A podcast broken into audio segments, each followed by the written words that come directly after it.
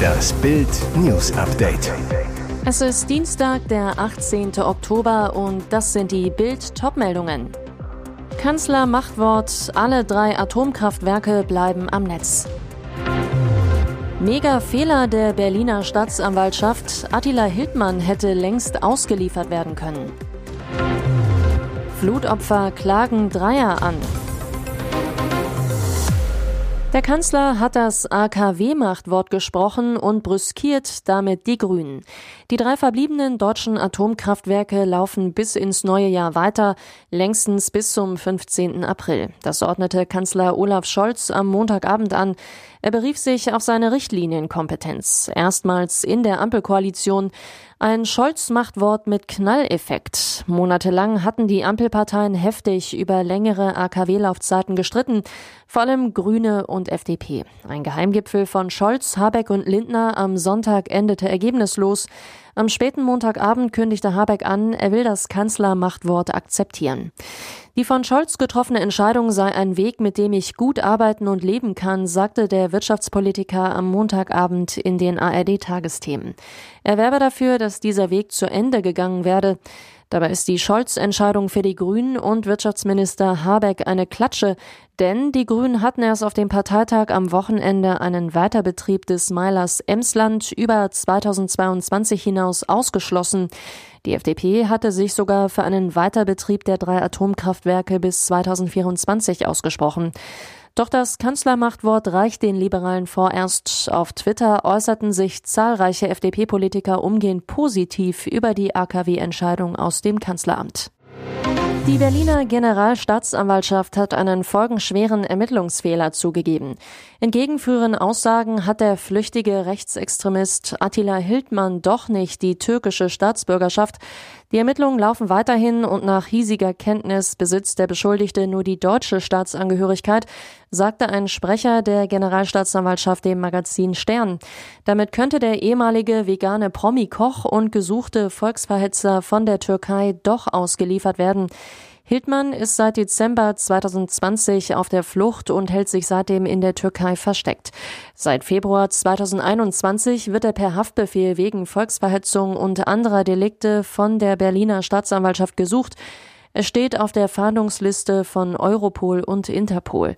Trotzdem hatte sich Deutschland offenbar seit dem Haftbefehl nicht um eine Auslieferung Hildmanns durch die Türkei bemüht, denn die Berliner Staatsanwaltschaft behauptete, Hildmann habe neben der deutschen auch die türkische Staatsbürgerschaft.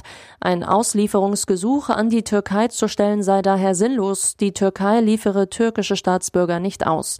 Wie es zu dem peinlichen Irrtum der Staatsanwaltschaft kommen konnte, wollte der Behördensprecher ebenso wenig kommentieren wie die Frage, ob die Bundesregierung inzwischen ein Auslieferungsgesuch an die Türkei gestellt hat.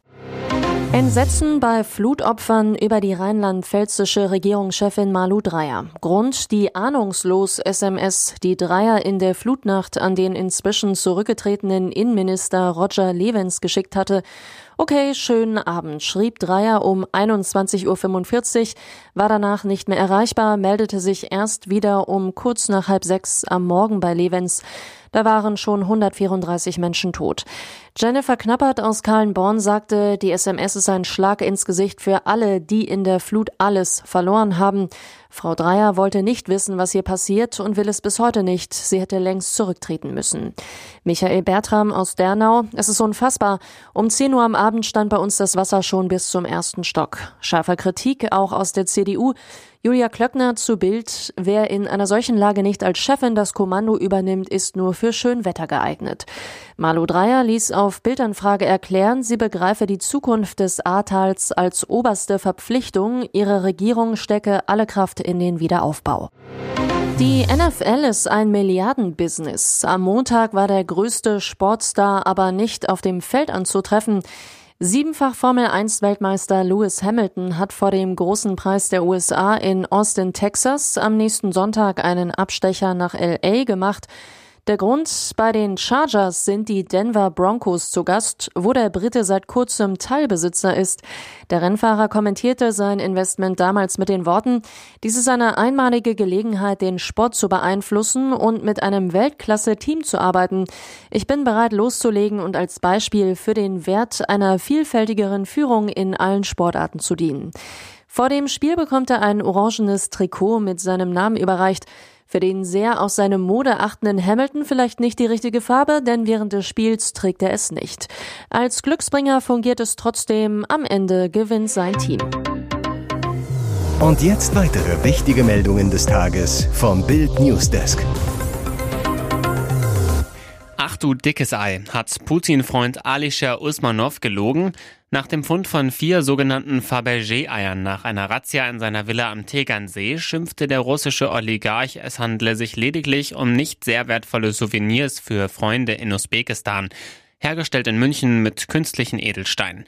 Das ist offenbar nicht die ganze Wahrheit. Es stimmt, dass es sich nicht um verschollene Originale aus der Zarenzeit handelt, aber ein erstes Sachverständigengutachten hat ergeben, dass es sich nicht um Eier aus Blech mit Glasstein handelt, sondern um Gegenstände mit einem erheblichen Wert, bestätigte die Staatsanwaltschaft München II auf Bildanfrage. Ein zweites Gutachten sei nun in Auftrag gegeben worden. Ein weiterer Kunstsachverständiger solle nun die Herkunft der Eier, das Herstellungsjahr und damit den genauen Wert ermitteln. Nach Bildinformationen wird Usmanov seine Eier nicht wiedersehen. Grund, sie sollen einen Wert zwischen einem hohen vierstelligen Betrag bis hin zu einem mittleren fünfstelligen haben. Damit hätte Usmanov sie, nachdem er auf die Sanktionsliste kam, als Vermögenswert angeben müssen, was er aber wohl nicht tat. Weil er nichts angegeben hatte, war es im September auch zur Razzia im Usmanov Immobilien in Rottach-Egern gekommen. Die Proteste im Iran haben ihren Weg in den Sport gefunden. Klettermeisterin Elnaz Rekabi hat im Finale der Asienmeisterschaft in Seoul das für iranische Sportlerinnen obligatorische Kopftuch abgenommen. Laut BBC-Informationen wurde ihr nach dem Wettkampf vom Landesverband das Handy und der Pass abgenommen. In den sozialen Medien wurde die Sportlerin von den Iranern gefeiert. Wir sind stolz auf dich, hieß es in einer der zahlreichen Reaktionen auf Twitter. Rikabi belegte am Ende den vierten Platz. Seit der Islamischen Revolution von 1979 müssen die iranischen Frauen in der Öffentlichkeit ein Kopftuch und lange Jacken tragen, um so Haare und Körperkonturen zu verbergen. Dieses Gesetz gilt auch für alle Sportlerinnen des islamischen Landes, insbesondere bei Wettbewerben im Ausland. Laut Beobachtern war Rekabis Aktion in Seoul im Zusammenhang mit den anhaltenden Frauenprotesten gegen den Kopftuchzwang im Iran zu sehen, als ein Signal für ihre Solidarität mit der Frauenbewegung.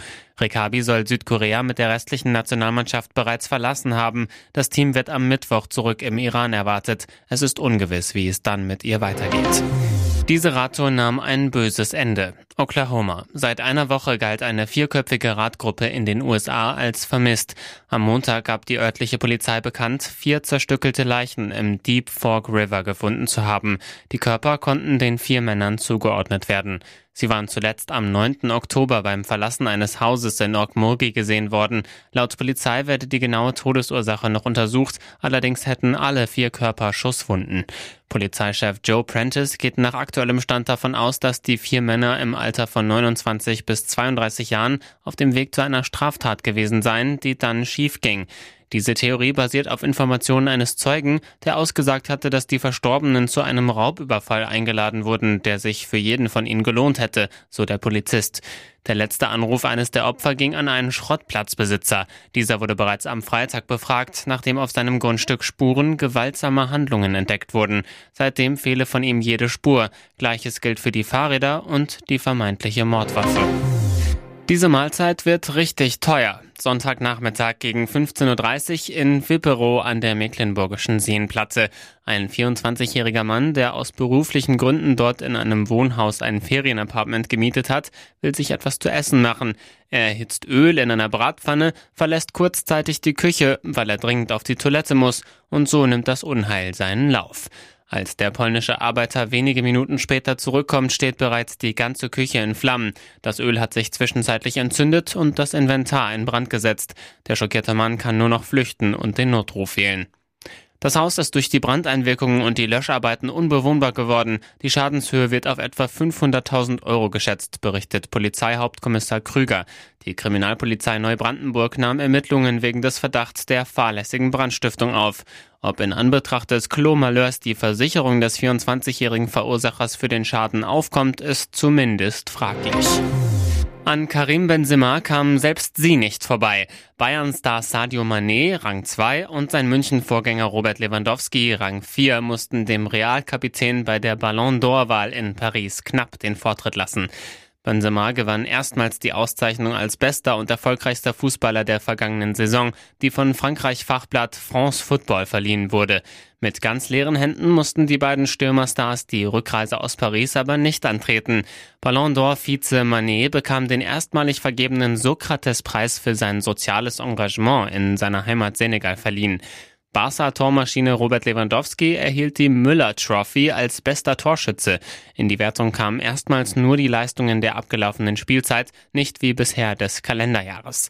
Für die Zukunft sieht Lewandowski einen großen Konkurrenten. Mit Erling Haaland wird es vielleicht in der nächsten Saison nicht einfach sein, diesen Preis wieder zu gewinnen, aber es ist noch viel Zeit.